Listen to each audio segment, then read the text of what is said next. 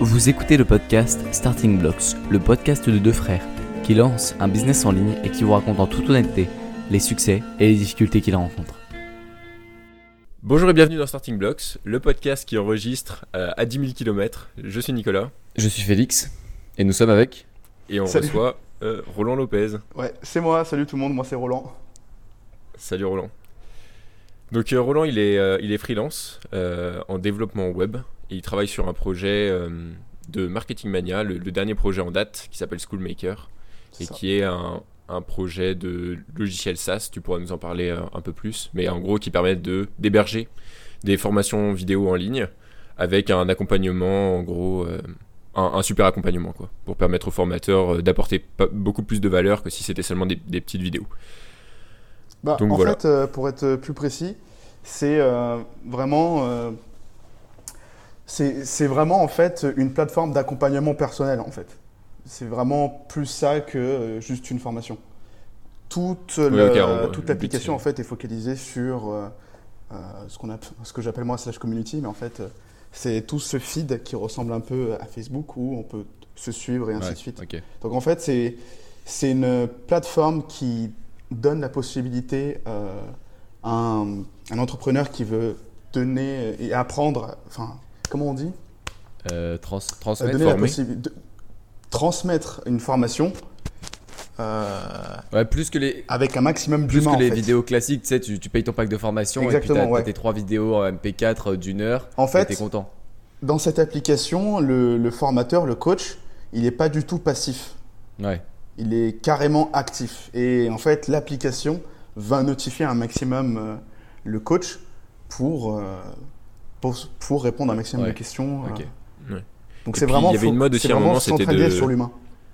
de coupler les formations vidéo avec euh, des groupes Facebook. Mais bon, Ouais. Facebook, euh, c'est une vieille plateforme. Enfin, c'est pas une vieille plateforme, mais c'est un truc pas vraiment adapté pour se former. C'est blindé de distractions. Et donc, euh, et puis c'est pas vraiment fermé, quoi. C'est pas, c'est pas comme une vraie communauté. Souvent, les groupes Facebook, il y, y a trop de monde, c'est un peu le bordel. C'est Bah, bas puis, je suis niveau, pas les questions sont pas Facebook, mais tu peux terribles. pas faire de, de différents euh, subs. Tu peux pas faire des sous-catégories pour faire des, con- des conversations, si Bah, tu fais, tu sais, tu fais des posts dans, le, dans un groupe, et dans le post, après, il y a Ah. des commentaires. Ouais. Donc c'est Ouais, quand passait même comme moins ça, tu vois. pratique. Mais c'est beaucoup moins Euh, pratique. juste- ouais. Ouais. Mais non, moi je pense, je pense que c'est vraiment pas une question de praticité. Parce que bah, sur Facebook, il y a tout qui est fait, il y a des notifications, on a Messenger. euh, enfin, je veux dire, euh, c'est déjà fait. Non, le, le vrai souci, c'est la distraction. Pour avoir été euh, dans le Coding Accelerator, donc dans une, dans une formation en ligne où j'étais suivi par euh, deux mentors, et ben, euh, on a commencé sur un groupe Facebook. Et en fait, tu es toujours à deux minutes de, de prendre et de te faire des amis, de les sortir de la plateforme et de parler avec eux et d'envoyer, de partager des images. Mm. Et, en fait, et en fait, ça devient juste un hameçon pour la distraction, en fait. c'est Ok, tout. ouais. Donc moi, quand j'avais participé euh, à ce programme, d'ailleurs, j'avais supprimé mon compte Facebook et le seul groupe auquel j'étais abonné, c'était euh, Coding Accelerator. Et je m'étais fait, j'avais, je m'étais pas abonné et fait ami avec les gens du Ouais. groupe, justement pour que mon feed il soit pas pollué en fait, pour que dans mon feed il y ait que euh, Coding Accelerator. En, par- Et là, pour le coup, ça a bien marché. C'est- c'est- c'est- C'était chouette Facebook, tu vois. Mhm. en, en parlant de Coding Accelerator, d'ailleurs, on va revenir un peu euh, au tout début. Euh, toi, du coup, dans, dans quel contexte est-ce que tu es quand tu découvres un peu tout ce qui est le monde de, bah, du, des devs et du freelance Alors, au tout début, euh, j'avais aucune idée euh, du monde de dev, enfin du marché, que tu pouvais euh, t'asseoir devant un ordinateur, prendre des tickets et résoudre des tâches et te payer. Pour moi, ça a été impensable. Mais que ce soit pour un designer, un, un mec qui vend des vecteurs ou ainsi de suite, genre dématérialiser ton travail aussi loin que ça, enfin, ça me semblait pas. je- J'avais jamais eu cette idée en fait. La première fois que j'ai touché un peu euh, à, à ce marché-là, ou que j'ai vu un peu comment est-ce que ça marchait, c'est à travers les vidéos de Harry, euh, parce qu'il faisait coursier Foodora et moi aussi, et puis quand il a lancé son application euh, Shifty Donc euh, Harry JMG hein, sur YouTube. voilà, c'est ça. Quand j'ai vu son application Shifty Rose, euh, je me suis dit, ah mais en fait il est développeur. Et puis après j'ai suivi son aventure à lui, et c'est comme ça que j'ai découvert. Et à ce moment-là, du coup, tu es, à Lyon et tu es dans une école? Voilà, à ce moment-là, je suis en première année ou deuxième année d'école d'ingénieur à Lyon, à l'ECAM. Et, euh, et en fait, je me dis, bah, pourquoi pas coder? Donc, euh, je me mets à coder, je prends une formation en ligne. Je l'ai fini. C'était une formation de 20 heures euh, de graphic art sur le Ruby on Rails, parce qu'il faisait Ruby on Rails, donc j'ai fait pareil. Et juste après, je me suis jeté sur Malte à chercher des missions. Et euh, je me suis inscrit sur une plateforme, j'ai attendu, j'ai rien eu et j'ai arrêté. Ok. Donc, euh, donc là, tu as eu un espèce de, de trou, un moment où tu te dis euh, j'ai essayé de me confronter au marché et, et ça ne marche pas Voilà. trop après, après, avoir, après avoir pris ta formation. Voilà, c'était beaucoup d'illusions. Après, la formation, c'était pas une question d'argent, parce que c'est graphic art, c'est- très peu cher, c'est 5 euros par mois. Enfin. Il n'y a pas qu'une formation. Y en a. Enfin, tu as accès à toute la bibliothèque de vidéos euh, du, du formateur. Mais euh, le, le vrai souci, c'était que bah, j'en avais aucune idée euh, des attentes du marché. J'avais aucune idée si j'étais prêt ou pas. Et euh, j'avais aucune idée comment attirer l'attention. Ça veut dire que pendant six mois, j'étais inscrit que sur Malte, j'ai rien fait d'autre, pas de LinkedIn et ainsi de suite. Mhm. Et je recevais pas de messages. Donc pendant un moment, en fait, ce, ce que j'avais comme idée et conception du développement web, de, de cette idée de voilà, tu t'inscris sur une plateforme, tu trouves une mission et tu te fais de l'argent, bah, c'est- très vite devenu une désillusion en fait. Ok, et à ce moment-là, du coup, est-ce qu'il y a une période de temps où genre tu t'es un peu euh, éloigné du monde du, du développement En- Ouais. Ça a duré combien de temps? Et bah après, euh, les études, c'est devenu un, un petit peu plus compliqué. J'ai fait un stage à l'étranger. euh, je suis revenu en France et je suis devenu prof de développement web. Donc c'était des WordPress, des choses comme ça pour euh, une section euh, en communication. Mhm. Et, euh, et j'étais aussi Attends, t'es devenu prof de développement web euh, Ouais, su- Ouais, super ouais. rapidement ouais, ouais. Mais ça, c'était avant de trouver tes premières missions, t'es d'abord devenu prof. Avant de Ah, trouver attends, premières ça, missions. c'est incroyable, ça, ça veut dire que tu t'apprends aux gens à faire un truc que t'as pas encore, euh, que t'as pas encore fait Exactement. En fait, à ce moment-là, en même temps, j'avais trouvé une, une mission pour un client, mais ça s'était fait à travers des amis. Et euh, c'était euh, faire euh, un WordPress, tout simplement, un site vitrine. Ok. Donc, j'avais pas codé tout ça en faisant de l'HTML ou quoi que ce soit. J'avais pris Elementor Ah. et j'avais fait un WordPress et. euh, avec du drag and drop quoi. Oui. Ok. Et ensuite, euh, j'ai eu un autre contrat pour euh, le même genre de mission. Et euh, cette fois, euh, j'avais pu raquer un peu plus. Ok. Et, et en- Ok. Mais t'aurais pu partir en gros sur du développement, euh, du développement WordPress quoi. Comment? T'aurais presque pu partir sur du développement Exactement. WordPress, euh, capitaliser Et sur ses fait, premières missions. ce qui m'a fait recoder, c'est que, bah, en fait, c'est pas du développement, c'est de l'intégration web. Et 80% de ce job, c'est justement de guider le client. T'es le mentor du client, en fait, parce que souvent, ces clients-là, ils connaissent pas trop ce monde et ils savent pas trop ce qu'ils peuvent demander, ce qu'ils peuvent pas demander. Donc, Ouais. euh, donc moi, ça me- c'était pas ce qui me plaisait. Enfin, moi, je voulais être dans la technique. Moi, je voulais qu'on me dise, Roland, il faut qu'on fasse ça. On... Tu, tu te démerdes, mais on, faut qu'on on a besoin de ça. Mhm. Mais euh, guider un client, être euh, une fois qu'il s'est habitué à la première version, il veut toujours plus et ainsi de suite, et ça a toujours des négociations. Ça m'a très vite Ouais. euh, fatigué. En fait, à la, à la deuxième, euh, à- au deuxième WordPress, en fait, ça m'a fatigué. Et puis ça doit Et- être toujours aussi un peu la même chose, non? Faire des. WordPress, euh, genre tous les clients ils veulent après un site vitrine, une landing page pour euh, capturer Ouais, des et emails. en, en plus, un euh, truc trucs, très bête, euh, je suis, je, pas à vendre en, en écrivant. Du coup, en fait, je, je payais quelqu'un pour faire les textes Ok. parce que j'étais incapable de faire ça. Donc euh, Et puis, euh, copywriting. vendre des fautes d'orthographe, c'est pas top. Donc, euh, comme je fais beaucoup de fautes d'orthographe, c'était pas le meilleur, la meilleure stratégie pour moi. Ouais. Et en même temps, j'étais prof et euh, ce que j'aimais dans être prof, c'était le suivi, donc le fait de pouvoir transmettre. D'accord. Mais t'as- attends, t'as- Et, juste, t'avais quelle euh, différence d'âge avec tes élèves? Ils étaient plus, plus vieux que moi. oui, parce qu'il faut remettre les choses dans leur contexte. J'étais encore en études. Ouais, donc là, là t'as quoi 19, 20 J'étais ans prof. à ce moment-là J'ai 22 ans. Ouais. Ok. J'ai 22 ans, c'était euh, il y a moins d'un an. Enfin, ouais, il y a moins d'un an. Et euh, du coup, euh, j'aimais bien être prof, mais il y avait pas mal de recherches en amont, surtout quand tu commences. Et encore une fois, bah, j'avais pas assez de temps pour vraiment les accompagner, pour que vraiment ils fassent quelque chose de technique. Donc c'était toujours de la surface. Donc euh, là, encore une fois, euh, c'était pas euh, assez complexe, ça ne me demandait pas assez de concentration. Et, En fait, quand il n'y a pas le challenge, moi, je m'ennuie. Bon, ça commençait un peu à, à m'ennuyer. C'était avec l'école dans laquelle t'étais que tu donnais des cours? Non, c'était une autre école. mais tu penses pas que le job c'était une école d'ingé?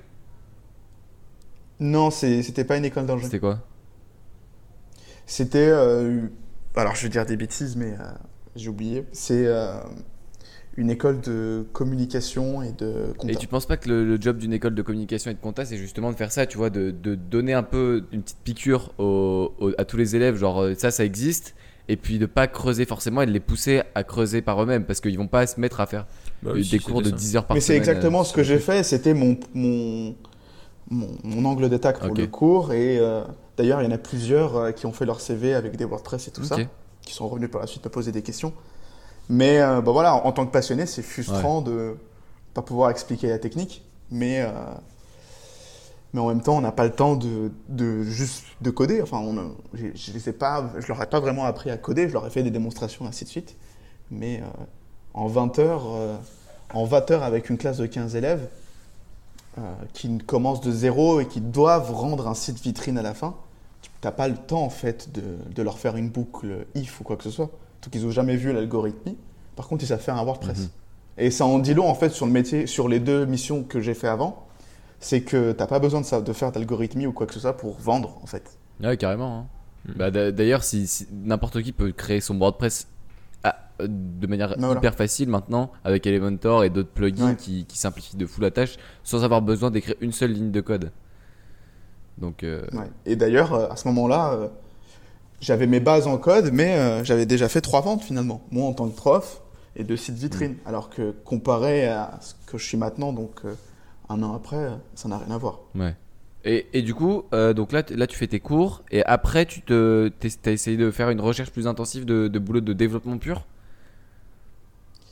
Non. En fait, ce qui s'est passé, c'est que j'ai réalisé que bah, être barman, c'était marrant, mais ça fatigue beaucoup et ça prend pas mal de temps la nuit et ça, te, ça change euh, tes rythmes de, de sommeil. Ouais. Donc tu cumules ça, euh, prof, cours et euh, les clients. Euh, je dormais presque plus, enfin, j'étais vraiment euh, dans, dans l'extrême. Ouais, c'est de rendre je décalé. me suis dit, en fait, dans aucun des, dans aucun des, euh, des sujets que je travaille aujourd'hui, je me sens 100% épanoui. Il manque la technique, en fait. Il manque aussi cette partie création où tu crées quelque chose avec euh, un sujet technique. Enfin, quand tu codes, c'est, euh, tu résous un problème, mais cet art de problem solving, bah, il me manquait beaucoup dans tout ce que je faisais. Barman, c'est assez mécanique, tu arrives. Il n'y a, y a- y a pas ce, ce problem solving, en fait. Mhm. Prof, c'est pareil. Une fois que tu as fait ton cours et tes recherches en amont, bah, le but, c'est de.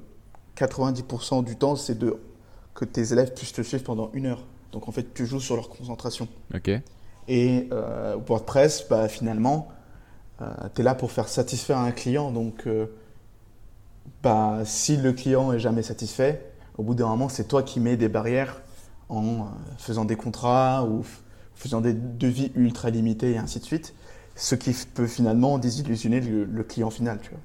Mais il me manquait ce, ce- ce truc de problem solving. Il y a un problème.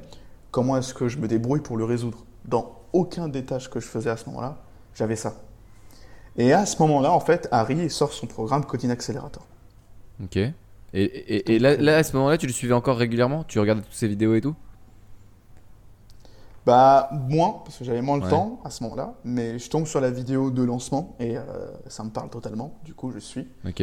Pendant une semaine, euh, j'hésite, et puis après, en fait, ce que je fais, c'est que je vends tout ce que j'ai. Je me... Genre vélo, euh, enceinte, platine, tout ce que je peux vendre. Et en fait, euh, j'ai investi dans ce programme et, euh, et je me suis jeté dedans. Quoi. Donc là, t'as t'as vraiment Et, fait le euh, concept de Je brûler les rappelle, je bateaux. me rappelle avoir fait le paiement. Je me rappelle avoir fait le paiement parce que c'est un peu, c'était un peu toute ma vie les sous que j'avais. Je me rappelle avoir fait ce paiement et me dire putain mec, tu, tu viens de balancer euh, 1200 balles, ce qui est énorme. J'ai jamais dépensé autant d'un Mm. coup. Enfin, genre. euh, et en Est-ce plus, que tu viens pas de faire une énorme sorti, connerie Tu, vois, tu l'as précommandé en fait. Tu vois. Et je me suis dit putain, oh là là, je me suis fait avoir et tout.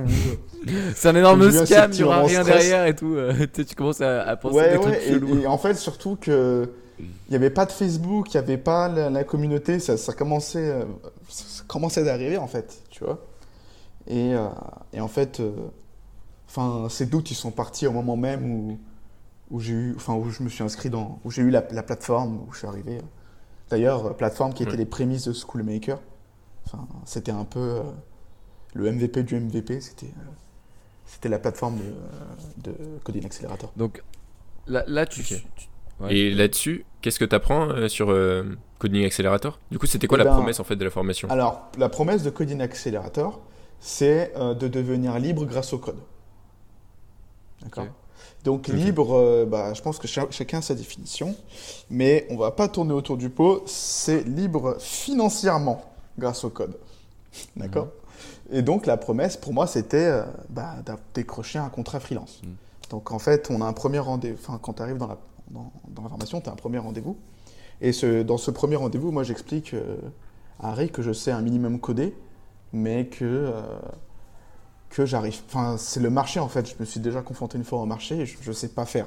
J'ai pas, j'ai pas les mots, je sais pas, je sais pas où aller euh, et je sais même pas si je suis prêt en fait. Et puis je lui dis aussi, ça je m'en souviendrai, je dis aussi que j'ai besoin d'une communauté parce que bah toute la première formation que j'ai suivie, je l'ai fait en ermite et euh, je découvrais des choses et je pouvais pas en parler aux gens en fait. Et euh, bah en fait, je restais tout seul dans dans mon dans, dans ma progression, ce qui est euh, ce qui ce qui est, je pense, mauvais parce qu'en fait c'est à travers euh, les erreurs et euh, le travail de groupe, enfin le, le fait de le résoudre en groupe, qui te permet d'avancer plus vite. Mhm. Ça j'ai compris plus tard. Donc du coup, tu te mets à fond dans l'information et t'essayes de t'essayes de progresser le plus vite possible. Est-ce que tu as des conseils à donner pour euh, quelqu'un qui suit une formation pour essayer d'assimiler plus rapidement les modules Alors, je me suis pas mis à fond dans Bien la formation implémenté. dès le début. En fait, euh, au début, euh, je me suis mis à fond dans la formation. Je pensais me mettre à fond dans la formation. Et euh, ce que je faisais, c'est que je suivais les modules et je suivais les actions. Mais je j'allais pas au fond, fond, fond des actions. C'est-à-dire que quand on te donne une action, mon but n'était pas juste de cocher les cases, c'était d'aller plus loin que les cases. Et en fait, je- j'en étais pas à ce stade-là. Donc, un jour, en fait, un des mentors, Pierre, il me prend, il me dit Roland, il faut que tu arrêtes tes trucs de WordPress, parce que c'est pas vraiment du développement web, et ça n'a rien à voir avec ton objectif. Et euh, à ce moment-là, en fait, je rappelle le, le troisième client et je lui dis bah, écoute, le, le contrat n'aura pas eu lieu, en fait, je change de, de métier et euh, j'ai pas fait mon, mon contrat avec mon troisième client. Et là, je me suis mis à fond dans Coding Accelerator et j'ai repris le, la formation de zéro avec pour objectif de chaque fois qu'il y a une action à faire, une cache à causer, à, à cocher. Mon but, c'est vraiment d'aller plus loin, en fait, euh, de ce qu'il demande et d'être sûr d'étaler à 100%. Donc, s'il y a un algorithme à produire, bah, je veux être sûr de l'avoir compris et euh, s'il faut que ça prenne une demi-journée, c'est pas grave, en fait. Ok. Euh, dans, le, dans la formation, c'est uniquement des métacompétences ou c'est aussi euh, du code? Genre euh, des, des tests de code comme on pourrait avoir sur. Et ben justement, des en fait, formations qui apprennent à coder. c'est une. Enfin, pour moi, c'est une formation vraiment focalisée sur l'humain, en fait. T'es- C'est pas une formation, c'est vraiment. euh, c'est du coaching, en fait. Il y a quelqu'un qui te suit. Et euh, bah, pour te suivre, il faut que tu mènes des actions pour qu'on puisse en discuter. Et il faut te confronter au, marché. Mais clairement, moi, ce qui m'a fait vraiment avancer, c'était euh, les, appels les appels collectifs. Parce que les appels individuels, je je les ai pas trop exploités. Je faisais souvent les appels collectifs. Et euh, moi, ça, m'a, ça, m'a, ça a vraiment fait la différence, en fait. Ok. C'est c'est quoi le principe d'un appel collectif? Alors, le, le principe d'un appel. co- Alors, déjà, pour répondre à ta question, parce que euh, je me suis remémoré la question que tu, tu viens de dire, et il n'y a pas de code en fait dans Coding Accelerator. Il y a vraiment, c'est vraiment en mode, euh, bon, bah, pour aller voir le marché en tant que développeur, il faut que tu fasses ça. Pour charger des missions, il faut que tu fasses ça. Euh, et ensuite, quand tu le fais, euh, tu te rends compte que tu fais des erreurs ou que tu n'as pas su répondre à un recruteur. Donc, c'est là où j'utilisais les appels collectifs. Et je disais, bah voilà, euh, j'ai eu cet appel avec ce recruteur. Il m'a dit ça, j'ai pas su quoi répondre. Comment est-ce que je fais? Et bah là, il y a une discussion qui se met en place. Tu prends tes conclusions et tu réappliques pour la prochaine semaine. C'est ce que j'ai fait pendant 9 mois. Et euh, mais donc là, fois, les questions, c'est beaucoup tu- plus simple. hein. Des fois, c'est euh, comment est-ce que je me mets en avant, comment est-ce que je me vends?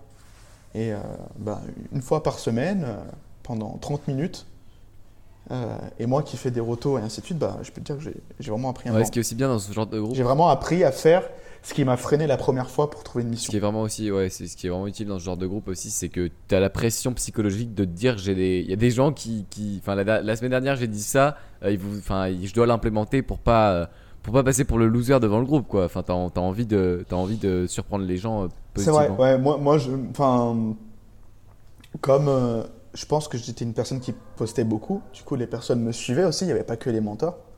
Et comme je te disais dès le début, bah, c'est beaucoup, enfin c'est mieux d'être, euh, enfin d'avoir des gens qui sont dans ton délire, tu vois. Enfin, si t'es tout seul à faire euh, du skate euh, dans ton coin, c'est pas drôle. Mais si t'as d'autres skateurs qui sont avec toi, enfin tu fais ça en groupe, après tu vas manger et ainsi de suite. Bah là c'est exactement pareil, mais sur un groupe. Donc, alors, comment ça a été ta semaine? Ah, Très bien, voilà, j'ai eu tant de recruteurs. Enfin, c'est chouette des fois de, de parler avec des gens qui partagent les mêmes problèmes que toi, que tu gardes pas ce genre de problème que pour toi Ouais. en fait.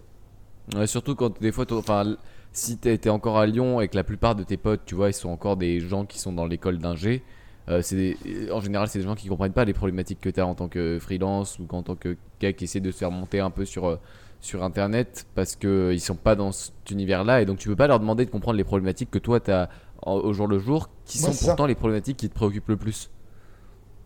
Exactement, parce qu'en fait, euh, quand tu prends une formation, j'ai bien dit euh, devenir libre avec le code. Et en fait, une- on parle d'une transformation. Et en fait, euh, dans cette transformation, euh, bah, enfin, tu, je sais pas si tu peux la faire en rigolant, mais 90% du temps, il y a quand même un. Faut, que tu- faut, faut vraiment que tu sortes de ta zone de confort et ça fait mal en fait. Donc, euh, c'est à ce moment-là où tu as besoin de, de partager cette douleur pour essayer de comprendre ok, euh, pourquoi est-ce que je suis aussi stressé quand je fais un appel? Pourquoi, euh, pourquoi est-ce que je suis flippé quand je dois me vendre? Et ainsi de suite, et ainsi de suite, et ainsi de suite. et d'ailleurs, est-ce que Et, avec l'expérience quand même que tu as acquise au, au cours de ces, ces dernières, cette dernière année notamment, est-ce que tu as des, des petits conseils? Parce que ah, le, conseil classique qu'il y a sur, sur la peur de l'appel et tout, le- ce genre de truc, la peur de se vendre, c'est euh, vends-toi, vends-toi, vends-toi. euh, et de faire un max de tentatives. Et est-ce que tu as d'autres conseils justement pour, euh, pour vaincre cette, euh, cette peur de, de, la, de, la, vente? Alors, moi, comment est-ce que ça s'est fait? Ça s'est fait progressivement, d'accord? Donc, quand j'ai tout plaqué et que j'ai pris connaît l'accélérateur, au bout d'un moment, je me suis enfermé dans un Airbnb. Donc, j'ai supprimé tous mes réseaux, téléphones et ainsi de suite. Je suis enfermé dans un Airbnb personne ne pouvait me contacter et je me suis mis qu'à coder pour retrouver ma concentration et ainsi de suite. C'est le moment où je me suis mis à 100% dans Coding Accelerator. Et euh, je m'étais dit, avant la fin de ce mois, il faudrait que j'envoie un message à un recruteur. D'accord? Et euh, je l'ai jamais fait. Et le déclic, ça a été le moment où, justement, dans le groupe, il y a quelqu'un qui trouve sa première mission. Et en fait, c'était la première mission que quelqu'un trouvait euh, dans le groupe, en fait. C'était le premier à avoir une mission. Et j'ai vu la fiche de paye, et euh, voilà, il y avait- il y avait 4000 euros dessus. Et je me suis dit, putain, 4000 euros, c'est plus d'argent qu'on a commencé euh, cette aventure. Si maintenant tu avais 4000 euros, tu es déjà libre financièrement en fait. Donc pour atteindre ton objectif, si vraiment tu le veux, il faut que tu cherches des missions. Parce que sinon, toi, tu n'auras jamais ce papier. Et ça a fait le déclic, je me suis dit, ok, je vais contacter un recruteur. Donc j'en ai contacté un, j'en ai contacté deux, j'en ai contacté trois par LinkedIn. Et au bout d'un moment, il y en a un qui m'a recontacté et euh, je lui ai dit si on pouvait s'appeler. Et, euh, et en fait, euh, on s'est rappelé et je m'en rappelle le premier appel. Une heure, enfin la, la- la- journée même, pour moi, c'était un- une journée événement et j'ai pas pu coder. Et une heure avant l'appel, j'avais la boule au ventre, je tournais en rond dans l'appartement et je sais pas si, si l'appel s'est bien passé, mais je m'en rappelle euh, avoir fait euh, carrément un organigramme, un peu comme le code, de ce que je devais dire s'il posait une question ou quoi que ce soit.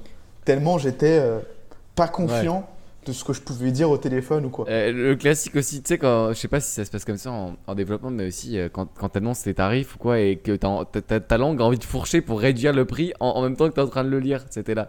Ce sera, ce Et sera temps. ben, et ben justement, alors je- plus tard, alors déjà, euh, ça, c'était un appel. Et, euh, et en fait, après, je me suis dit, ça serait bien que j'ai deux appels par semaine.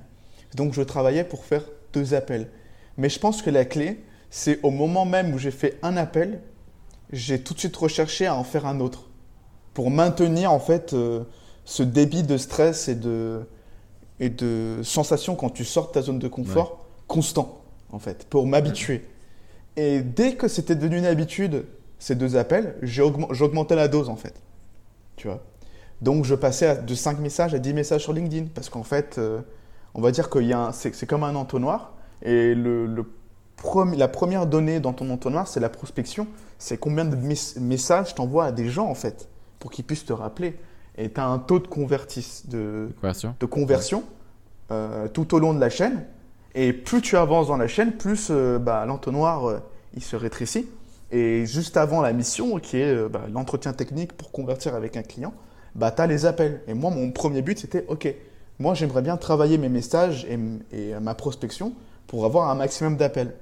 Et quand je suis arrivé au moment où j'appelais 5 personnes par jour et j'envoyais 100 messages par jour, je me suis concentré sur la conversion. Je me suis dit, OK, les gars, maintenant on sait parler, on sait un peu se vendre, on arrive à faire la différence entre ce qui peut être un potentiel euh, prospect que juste une connaissance ou quelque chose. Et euh, bon, maintenant, faut- enfin, il faut essayer de convertir. Et là, en fait, je me suis mis en mode euh, vraiment, euh, ok, alors pourquoi est-ce qu'avant je ratais, et ainsi de suite. Et c'est là où, justement, la question de annoncer mon prix correctement était devenue très importante. Et moi, la solution, en fait, que j'ai trouvée, c'est de dématérialiser un maximum l'argent, en fait. Et euh, de me dire dans ma tête que je, je vends du chocolat.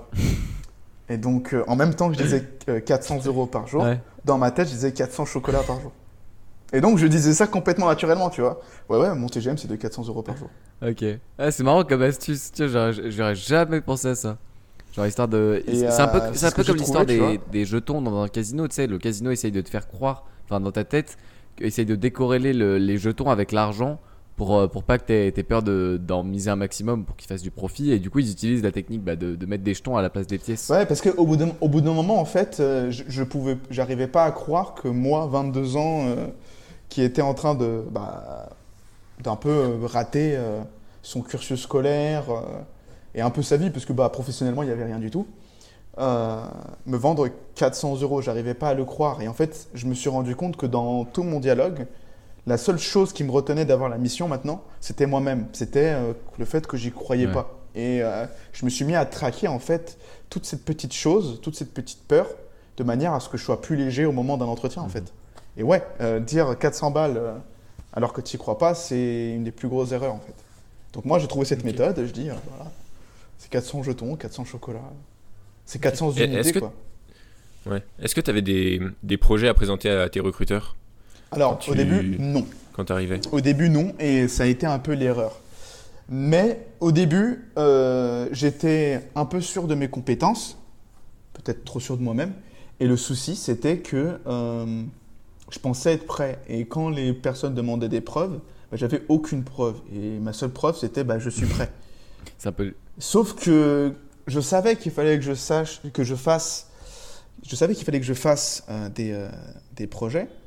Sauf que euh, bah, je court-circuitais la, mo- la motivation nécessaire pour le faire en me disant je suis déjà prêt.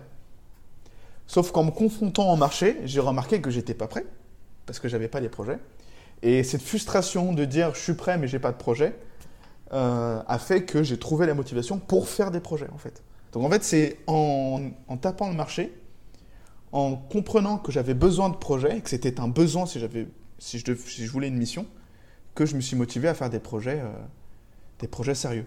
Pas juste des CRUD, des pages ou des sites vitrines, mais quelque chose où une simple personne puisse comprendre qu'il y a du niveau derrière. Ok.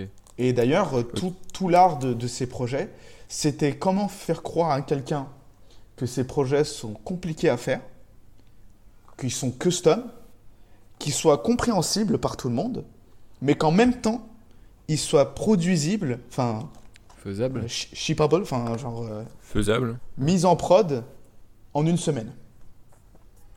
Ok, du coup, ça a donné, ça a donné ce ton game moment-là, of j'étais life. pas performant et euh, je connaissais pas toutes les technologies possibles. Et le but, c'était d'utiliser une technologie différente par projet. Donc, comment faire ce genre de projet? Et en fait, il y a eu une petite étude en mode qu'est-ce que je peux faire, quel algorithme utiliser? Et ça a donné ton Game of J'ai Life. sorti euh, un algorithme qui résout un, un sudoku. Ouais. Et euh, Ah, le Game of Life. Ouais. euh, et les deux dans des différentes technologies. Ok. Et du coup, tu, quand un recruteur te demandait euh, bah, euh, qu'est-ce que vous pouvez euh, faire pour attester de vos compétences, t'envoyais ça. Alors non, c'est pas ça que j'ai fait. Ce que j'ai fait, c'est que bah, j'ai utilisé euh, la, la pression du groupe, en fait. Et euh, je faisais ma prospection, comme d'habitude. Euh, sauf que cette fois, en fait, j'avais euh, fait en sorte de pas avoir d'appel. Donc, ce que je faisais, c'était que j'envoyais 100 messages par jour en disant j'aimerais bien vous rajouter sur, dans mon réseau. Enfin, un truc euh, banal. Mais le but, c'était d'attirer un maximum d'attention sur mon profil et de voir un peu la courbe sur LinkedIn qui monte en mode nombre de vues sur votre profil. Et quand je suis arrivé à 120, 150, 200 vues par jour sur mon profil, euh, j'ai balancé la vidéo en mode voilà, euh, j'ai fait, euh, fait ce projet. donc c'était un post LinkedIn. J'avais fait une, vidéo pour le, premier, pour le premier projet avec un texte qui explique. Et en fait, il y a eu beaucoup d'engouement. je pense que en étant personne et juste un, développeur sur LinkedIn, quand tu fais un projet et que tu as 60 j'aime ou 80, enfin 80 réactions, c'était plutôt pas mal. Et ça a fait un effet boule de neige où euh, il y a eu de plus en plus de recruteurs qui ont vu ma page LinkedIn. Donc en fait, euh, ça faisait d'auto-prospection. Plus les gens partageaient mon truc, plus ils likaient, plus ils partageaient. En fait, plus il y avait de gens et de recruteurs euh, qui regardaient mon profil. Mhm. Et c'est là où j'ai sorti mon deuxième projet. Et j'avais pas le temps, mais il fallait que je le fasse en, en une semaine. Et euh, en observant mon premier post, j'ai aussi appris mes erreurs. Et je me suis dit, ok, une vidéo, c'est peut-être trop lourd pour quelqu'un qui regarde son post LinkedIn. Et peut-être qu'il faut que je joue sur les couleurs et que je fasse une application qui soit un peu plus brillante que noire pour que ça puisse être catchy quand tu descends. Donc en fait, tu descends le fil d'actualité, tu vois un truc rose, parce que la, deuxième, euh, deuxième projet était un peu rose, et qui bouge. Donc euh, je pouvais voir, enfin les, les gens avaient plus de, Ouais. de chances de rester bloqués sur le poste. Et là, pour le coup, euh, je suis passé de 200 vues à 5000 vues, 6000 vues. Et euh, bah, pareil, euh, 80 réactions et un peu plus de commentaires euh, et encore plus de vues sur mon profil. Et, euh, et du coup, là, j'ai commencé vraiment à avoir des, des conversations sérieuses avec les recruteurs. Et, euh, et c'est là où je pense qu'on est passé du 0% au 1% de conversion finale qui m'a permis de trouver ma première mission. Mais je m'en rappellerai toujours, à partir du premier projet que j'ai balancé, les recruteurs me, parlaient, me prenaient plus au Et sérieux. Genre les discussions avaient vraiment Et changé. du coup, euh, t'étais en mode, t'avais un peu inversé la balance, quoi. T'étais passé de je vais envoyer des messages Exactement. aux recruteurs Ouais. pour demander des, des rendez-vous téléphoniques à je montre ma valeur et ils viennent me voir euh, pour euh, demander des missions, quoi. Et, et de manière ouais. assez rapide en plus. Et C'est pas, plus- euh, pas en 10 ans euh, que tu t'es dit, euh, euh, en, en 10 longues années de, de travail où tu deviens enfin un développeur euh, genre reconnu. Là, là, il y a eu des projets LinkedIn et l'effet de la viralité a fait que euh, c'est les gens qui viennent vers toi. Exactement, c'est ça. Et euh, en plus sur LinkedIn, tu peux euh, épingler tes posts. Et bah, moi j'ai épinglé les deux. Et en fait ça, c'est juste en dessous de ta présentation. Donc en fait les, les gars voient ta photo. Et tout de suite tu as les deux posts, voilà mes deux projets. Donc j'ai même pas eu besoin de mettre ça sur mon- mes expériences, même si je l'ai fait. Il faut, tu peux juste épingler tes posts. Donc enfin, quand tu arrives sur ta page LinkedIn, tu as quelque chose d'assez complet finalement. Et, euh, et en fait, euh, bah, la conclusion de l'histoire, c'est que bah, les- les- quand tu envoies 100 messages par jour pendant, pendant 4 mois, parce que je rappelle, ça a été croissant, ça n'a pas été d'un coup, mais vers la fin, à mon pic de prospection, c'était plus de 100 messages par jour dans différents pays. hein. Ça veut dire que je parlais en anglais parce que je- j'envoyais des messages aux États-Unis, en Angleterre. Je, je- je tapais, en fait, j'allais sur LinkedIn, je mettais worldwide, je mettais développeur at hunter et allez. Et, euh, et j'envoyais 100 messages par jour. Et, euh, et en fait, au bout d'un moment, il y a des gens qui m'appellent. Donc là, il faut que tu t'imagines, une journée normale de code, ton téléphone sonne. Et en fait, les, les- des recruteurs que, je ne connaissais pas, euh, qui étaient sur euh, LinkedIn ou, ou qui avaient partagé mon numéro, qui l'avaient vu quelque part d'autre, m'appelaient. Donc sans prise de rendez-vous, quoi que ce soit. C'est random, totalement random. Il y, a un, il y a un numéro inconnu, et je réponds et c'est un recruteur. Ah, le truc. C'est là Le truc où stressant, quoi. euh, le fait d'avoir un numéro spécial pour ça m'a beaucoup Ah. aidé parce que je savais que personne ne m'appelle sur ce téléphone en fait. Donc c'était inconnu. Et en fait, euh, il y avait un truc qui se mettait en place où je disais oui, allô, bonjour, c'est Roland Lopez à l'appareil. Et je faisais pas genre wesh, salut, ou quoi que ce soit. Non, c'était déjà directement sérieux en fait. Et, euh, et en fait, dans un de ces appels, euh, je, enfin, je- je trouve enfin, une, une proposition de mission. Et en fait, il y a trois recruteurs qui m'appellent pour la même mission. Et euh, au bout de la troisième, voilà, au bout du troisième appel, bah, je sculpte un peu mon, mon euh, dialogue par rapport à ce que je pense être la même mission, parce que c'est, j'ai reçu les deux, les deux premiers appels avant. Mhm.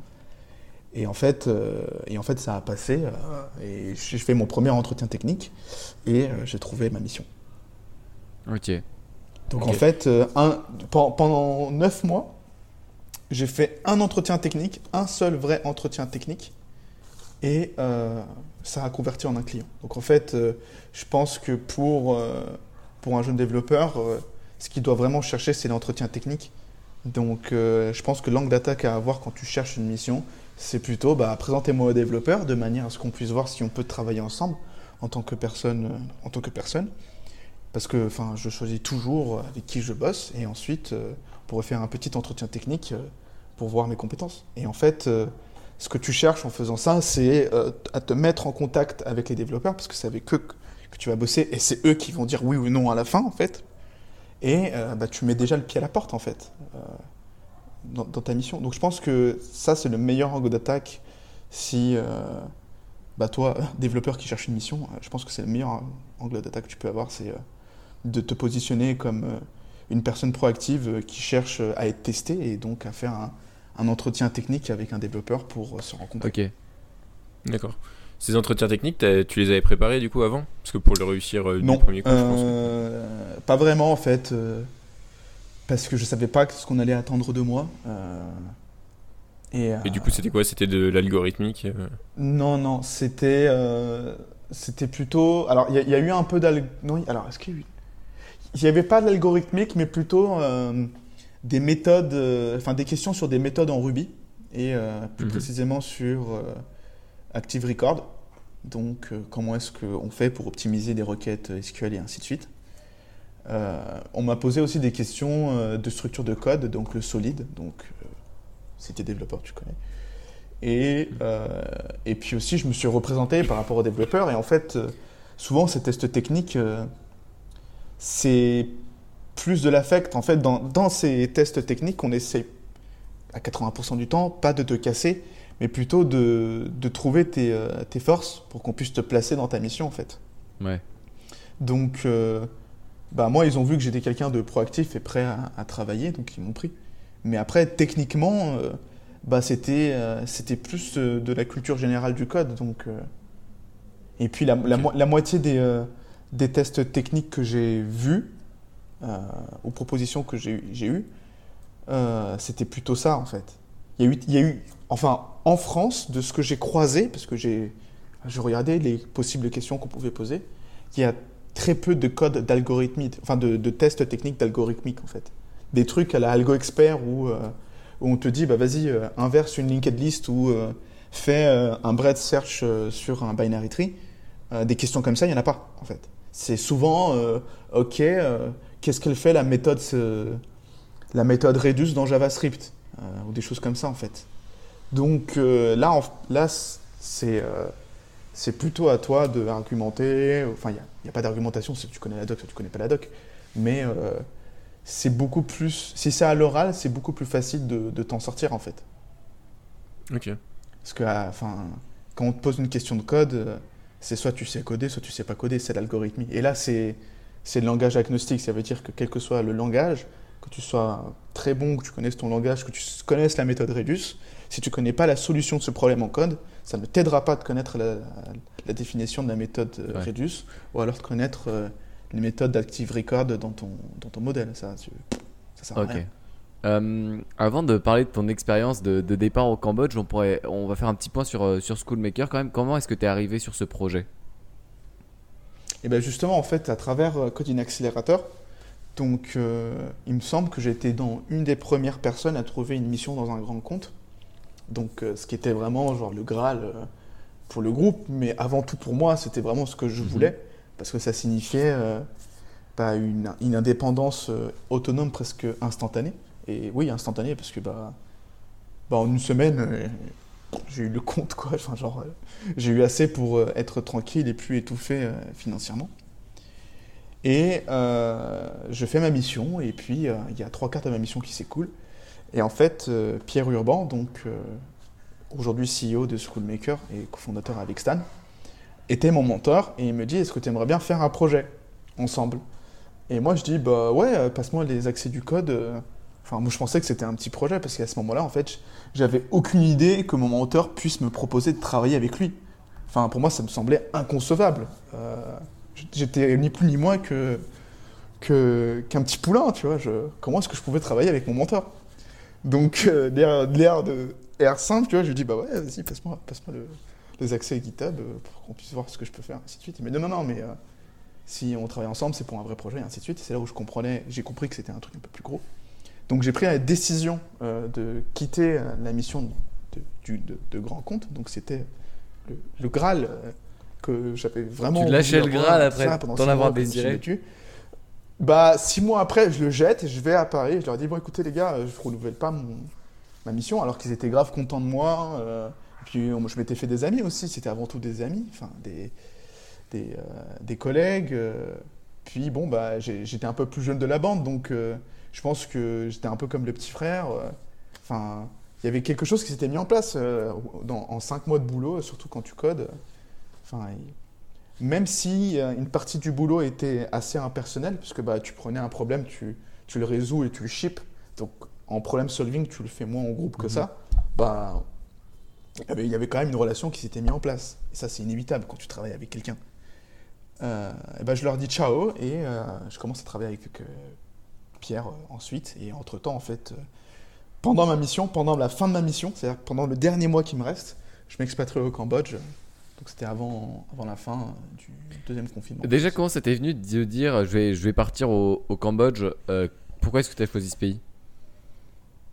Bah, alors, avant, avant de faire Coding Accelerator, j'ai fait un stage au Cambodge et euh, j'ai découvert la moto à un moment où euh, bah, je m'ennuyais un peu dans ma vie, j'étais pas trop bien dans ma peau. Et, euh, et en fait, j'ai adoré, c'est devenu une passion, c'est devenu instantanément un truc que je voulais faire euh, tous les week-ends si c'était possible. Et quand je reviens en France, bah, j'avais pas de moto et donc je m'ennuyais beaucoup. Et euh, la, moto, acheter une moto, en fait, c'était une des premières motivations pour. Enfin, c'était ma motivation quand je me sentais mal dans Coding Accelerator. C'est en mode, bon, on fait tout ça pour acheter une moto. C'était vraiment la phrase que je me disais, en fait. D'ailleurs, euh, c'est vraiment. Dans Coding Accelerator, on remplit un peu des fiches en mode qu'est-ce que tu fais quand tu veux être motivé et tout ça. Et moi, dans une de ces fiches, j'ai noté, bah voilà. euh, si jamais euh, je ne sais plus pourquoi est-ce que je fais ça, c'est parce que je veux acheter une moto. C'était aussi simple que ça. Et en fait, bah, je commence à encaisser les, premières, les premiers chèques et ainsi de suite. Et, et en fait, je me dis, bon, bah, c'est pas que j'ai oublié la... En fait, si, j'ai oublié la moto et j'ai mon confort financier. Je me prends une coloc, tout va mieux. S'il y a un problème et que j'ai pas envie de cuisiner, je peux manger dans un resto. Enfin, genre, euh, tout allait bien d'un coup, Ouais. tu vois. Mais j'étais quand même euh, bah, pas satisfait, en fait, euh, personnellement, parce que bah, j'ai mis un peu, de- j'ai mis six mois à le comprendre, mais j'avais pas ma moto. et, et quand je comprends ça, je me dis bon bah, je pense que vu la situation actuelle, un des pays les plus simples à rentrer quand tu es seul entrepreneur pour créer ta boîte et ainsi de suite, c'est quand même le Cambodge.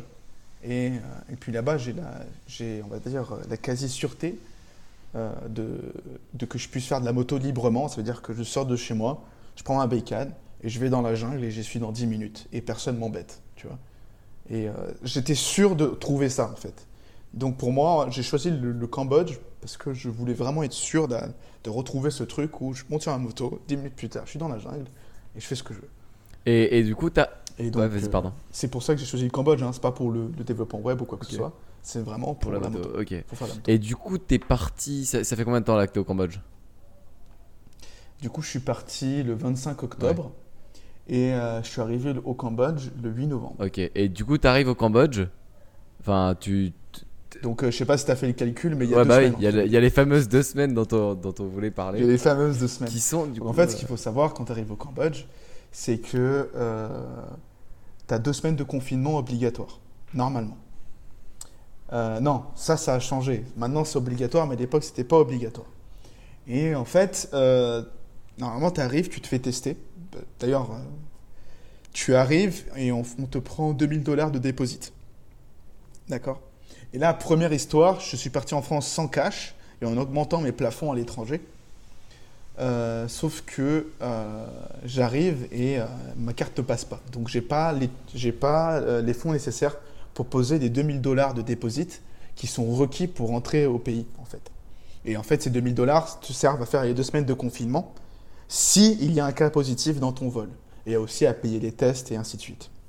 Donc moi j'ai pas cet argent là. Du coup je fais mince, je vais essayer de retirer de l'argent.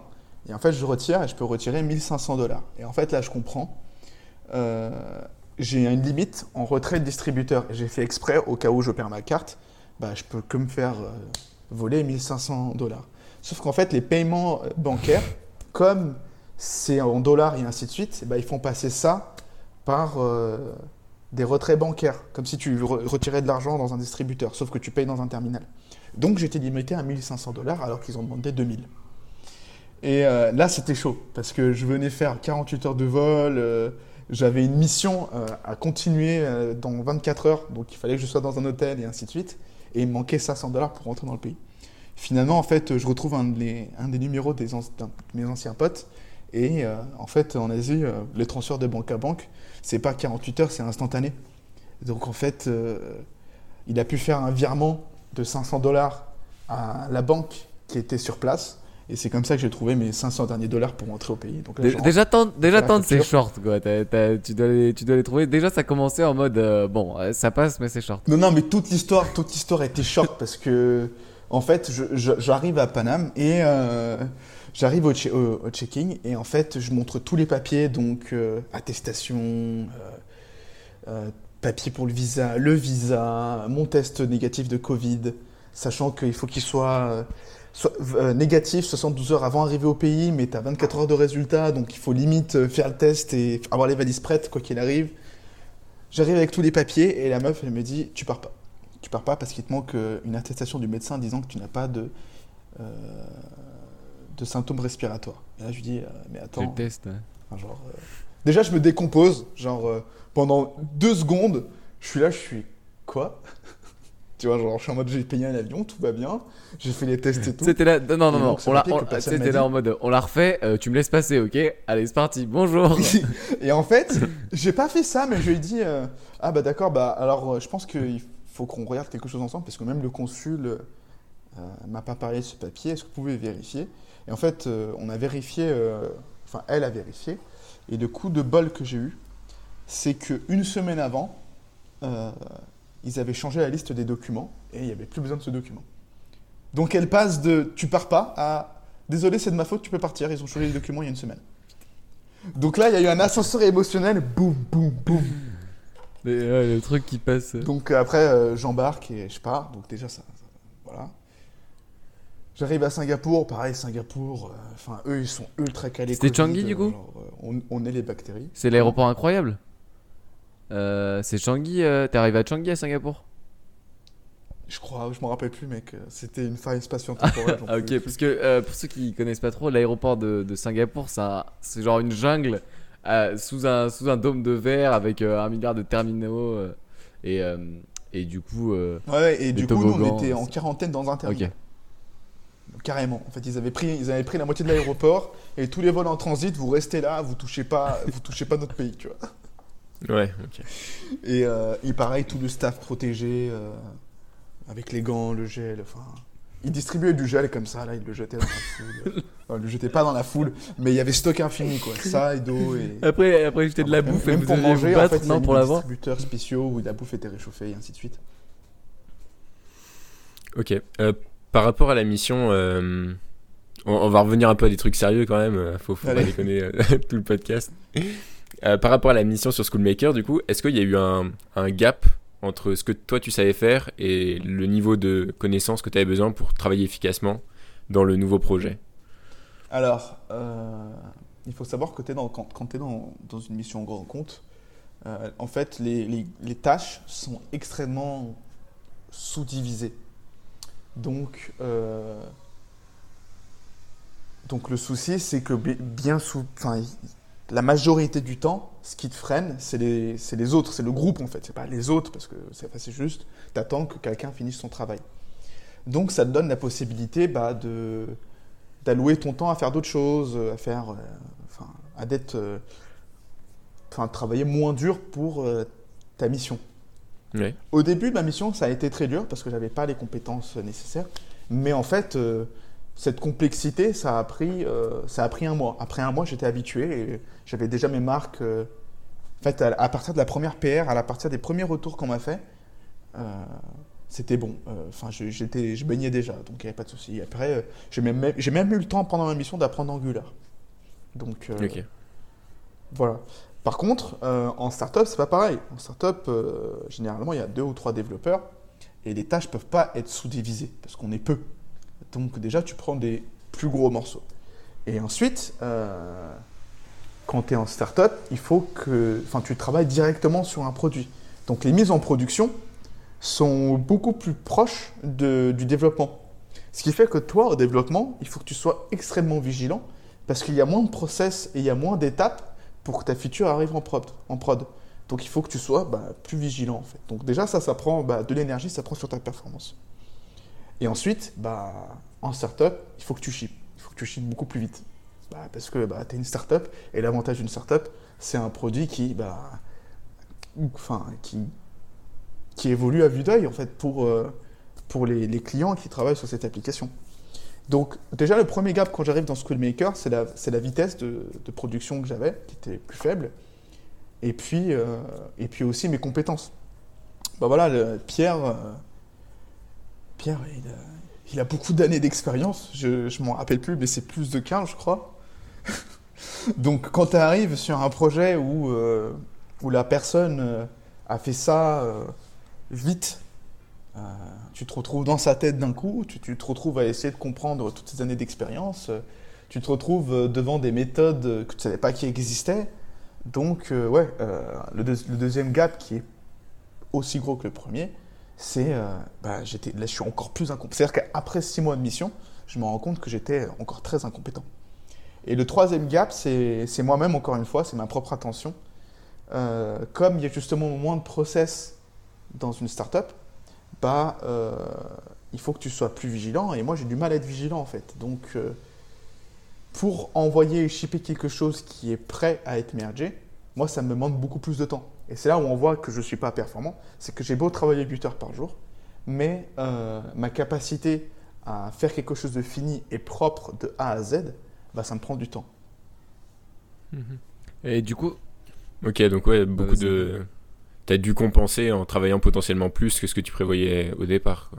Bah oui, euh, j'ai compensé, je compense en travaillant plus, mais, euh, mais pas, enfin, c'est pas un travail où, euh, où tu codes forcément plus, en fait, parce que c'est un travail où tu te surveilles, en fait, c'est du développement personnel, encore une fois. Et c'est là où bah, c'est génial de travailler avec Pierre, c'est que, bah, en fait, euh, il m'accompagne dans ma progression professionnelle encore, en fait, même si je suis sorti de, de, ma mission et que, et que bah, maintenant je travaille avec lui, bah, en fait, euh, on est en train de résoudre des problèmes, on va dire, enfin, en fait, pour vraiment step up mon level de développeur, mais pas, mais pas dans le code, parce que bah, en fait, le code, enfin, je, peux, te donner un exemple, mais euh, euh, maintenant, les bugs que j'ai, c'est pas que je connais pas l'application ou euh, que je connais pas le code, c'est souvent, bah, je, je me prends à mon propre jeu sur des méthodes, donc il n'y a pas de, de bug, il n'y a pas de- d'erreur de, code. Mais dans ma propre logique, en faisant des copier-coller et ainsi de suite, je me retrouve avec des bouts de code qui ne marchent pas alors que je suis persuadé que ça marche. Et dans ma recherche de bugs, dans ma recherche de problem solving, bah, je suis en train de chercher au mauvais endroit parce qu'en fait, là où j'ai foiré, c'était euh, dans mon copier-coller parce que euh, à cet endroit-là, en fait, j'ai- copié euh, un mauvais ensemble de données ou quoi que ce soit en fait. Mhm. Donc en fait, euh, voilà, c'est contre ça quand je me bats maintenant. C'est contre, euh, contre moi-même pour être plus performant. Mais c'est pas faux. Les, les- les moments où c'est parce que j'arrive vraiment pas à le faire techniquement, ils sont peu. ok. Donc, donc tu dirais que la. Tu, tu Ouais, nous as parlé juste- de. Tu dirais que dans la courbe de progression d'un freelance, il y a d'abord, euh, enfin, euh, d'abord être de, devenir bon en code et maîtriser le code, et après, du coup, la compétence que Pierre a et que toi, tu nous as expliqué que tu n'avais pas encore, c'est en gros être capable de réaliser le projet plus vite et plus efficacement, du coup? Voilà, c'est ça. C'est, euh, admettons, euh, admettons, tu fais de l'es- l'escalade et pour, euh, pour 10 euh, mètres que tu fais, t'en, t'en descends, t'en descends 6, 4. D'accord? Donc tu fais des allers-retours et ça te fatigue en fait. Mais si tu étais capable de faire 4 mètres et de jamais redescendre 4 mètres, en fait, bah, tu montes tout le temps. Et c'est ça mon problème aujourd'hui. C'est que j'avance, je fais une partie du code et je reviens en arrière parce que j'ai fait une erreur et je reviens en avant et je reviens en arrière et je reviens en avant. Donc moi, en fait, je passe plus de temps parce que bah il y a ces bugs que je fais. Et l'idéal, ce serait qu'il n'y ait plus ces bugs en fait, que je code, que je fasse euh, tout d'un coup et que ce qui bug, ce sont des problèmes techniques parce que j'avais pas vu euh, cette chose à cet endroit-là en fait. Hum, tu, ouais, tu nous as parlé, je disais, de Graphic Art au tout début pour euh, quand tu as commencé à t'intéresser au développement web. Est-ce qu'il y a des, avec tout le recul que tu as sur la formation, est-ce qu'il y a des ressources euh, qui permettent de bien se former en, en auto-formation Bah, Et que déjà, tu des, pourrais des- le des recommander? formations à jour. Et ça n'a rien à voir avec Graphic Art. Mais par exemple, si on va sur Udemy, il y a peut-être des formations qui sont trop vieilles ou pas mises à jour. Donc déjà de une. Ensuite, en prendre plusieurs de formations sur la même technologie. Parce que bah, quand tu prends un formateur sur Udemy, tu as l'impression de l'entendre comme la bonne parole. Mais en fait, quand tu regardes trois tutoriels plus tard, tu as l'impression que c'est une autre application. Et c'est en faisant plusieurs tutoriels Udemy ou plusieurs formations que tu peux prendre plusieurs euh, informations à droite à gauche et que tu peux tout récolter. Et ensuite, euh, toutes ces formations sont bien, mais elles n'ont pas l'humain. Et euh, si tu as des... Enfin, si as une communauté avec qui tu peux parler, et euh, un mentor, bah, c'est génial. Parce qu'aujourd'hui, ces ressources, bah, elles ont plus de valeur pour moi. Une ressource qui a 15 heures, je peux la finir en moins de temps parce que je peux prendre ce que, ce que je- j'estime être euh, bon pour moi, parce que je suis déjà développeur en fait. Mais au début, quand tu n'es pas développeur, tu as tendance à tout bouffer et si tu n'arrives pas à dégrossir les informations avec quelqu'un, euh, bah, ça, peut, ça peut être très frustrant en fait. Tu peux te sentir seul très vite, euh, tu peux te sentir euh, submergé par des questions. euh, ça peut être assez dur au début de suivre ce genre de formation. Surtout que tu as des formations plutôt expertes, plutôt intermédiaires et plutôt faciles. Et euh, tu sais jamais vraiment où est-ce que tu peux te placer ou ainsi de suite. Ok. Donc moi, mon premier conseil, ouais, c'est d'avoir une communauté qui fait la même chose que toi, de pouvoir en parler quelqu'un qui, qui a une certaine expertise et euh, bah, de bouffer un maximum de, de ces formations-là, comme Graphic Art, Udemy ou, ou ainsi de suite. Mais même moi, maintenant, euh, je continue toujours à me mettre à jour. euh, Enfin, pour Ruby on Rails, il y a GoRails. Enfin, J'ai un abonnement GoRails et je continue à regarder des vidéos à midi pendant ma pause déj. Même si je code pas directement, enfin, je me maintiens informé. Ok. C'est une sorte de veille d'information, Si je code même le midi, j'ai pas de pause, j'en peux plus. après. Ok. Euh, je pense qu'on a un peu fait le tour de ce qu'on voulait te demander. On va passer aux, aux questions de la fin. Qui sont, premièrement, est-ce qu'il y a une chaîne YouTube à laquelle tout le monde devrait s'abonner euh, Que tu recommandes? Euh, alors j'en ai découvert une. Attends. Oh, attends, il faut que je te ressorte le nom parce que j'ai découvert ça en train de manger un indien il y a deux jours. Laisse tomber, j'étais choqué. Ça, ça- ça parle de oh, quoi? Attends. C'est sur, les, c'est sur, euh, c'est- sur des films en fait. Ça, c'est comme Le Fossoyeur. Je sais pas si vous connaissez. Non. Chronic Fiction. Ok. C'est- ça parle de quoi du coup? Et en fait, euh, ça prend bah, tous les gros films, on va dire. Enfin, genre euh, 300, Full Metal Jacket, euh, enfin, ce genre. Enfin, Breaking Bad, enfin, ce genre de, de, de films ou séries, ce genre de contenu. Et ça t'explique quelque chose que tu n'as pas vu, tu vois. Et euh, bah, en fait, euh, comme c'est euh, des films qui parlent à tout le monde, et surtout à moi, je me rends compte qu'en fait, la moitié de ces films, j'avais pas compris la conclusion en fait du film.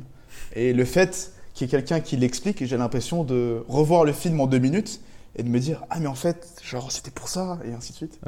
Et euh, enfin, vraiment, euh, je, je recommande euh, Chronic Fiction. Je sais pas si, si tu connais le Nerdwriter aussi, c'est un mec qui, euh, qui analyse des, des scènes et ou plus généralement des films en genre en décortiquant certains passages et il y a vraiment des vidéos de- d'une qualité euh, assez exceptionnelle. qui donc pour ceux qui aiment bien les analyses de films, Donc voilà deux chaînes qui pourraient vous intéresser. Deuxième question, est-ce qu'il y a un podcast que tu écoutes un peu tout le temps, que, qui vraiment, te- tu rates pas un épisode et tu le recommandes? Alors, j'écoute pas de podcast. Et euh, le premier podcast que j'ai écouté, euh, du coup, c'est euh, c'est les podcasts de, les podcasts de Stan Leloup, en fait. Donc, euh, mais avant ça, je, je connaissais pas le concept de podcast. Pour moi, un vlog et un podcast, c'était la même Ah chose. ouais, ouais, souvent j'ai cette réaction quand euh, je dis que je fais des podcasts, tu vois, les gens ils se disent ah, c'est comme Cyprien qui se filme dans sa chambre en 2010, euh, tu vois, il fait une vidéo où il parle des différents types de profs. Et tu sais, tu dois expliquer qu'en fait non, c'est une sorte d'émission audio préenregistrée que les gens peuvent écouter sur Spotify. Et les gens ils sont ah ok, je pensais que tu faisais des, des, des Ouais, vidéos non, sur, euh, enfin, de- dans ta chambre. Pour moi, c'est tout nouveau. Ok, donc euh, ok. Et enfin la dernière question c'est euh, si tu pouvais, euh, si est-ce que tu as un, invité à recommander sur ce podcast, quelqu'un que t'aimerais bien, dont t'aimerais bien entendre le parcours un peu? Euh, et ben, j'ai aucune idée parce que je suis la seule personne aussi magique que moi euh, dans, dans mon entourage. Non, je rigole. non, j'ai- je ne saurais pas qui recommander. Euh,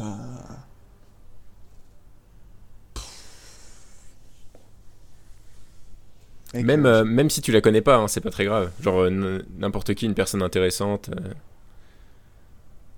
j'ai, j'ai Bon, personne par contre, dis pas Elon. Musk parce que ce sera Quelqu'un peut-être un que peu compliqué à avoir sur le podcast, tu vois.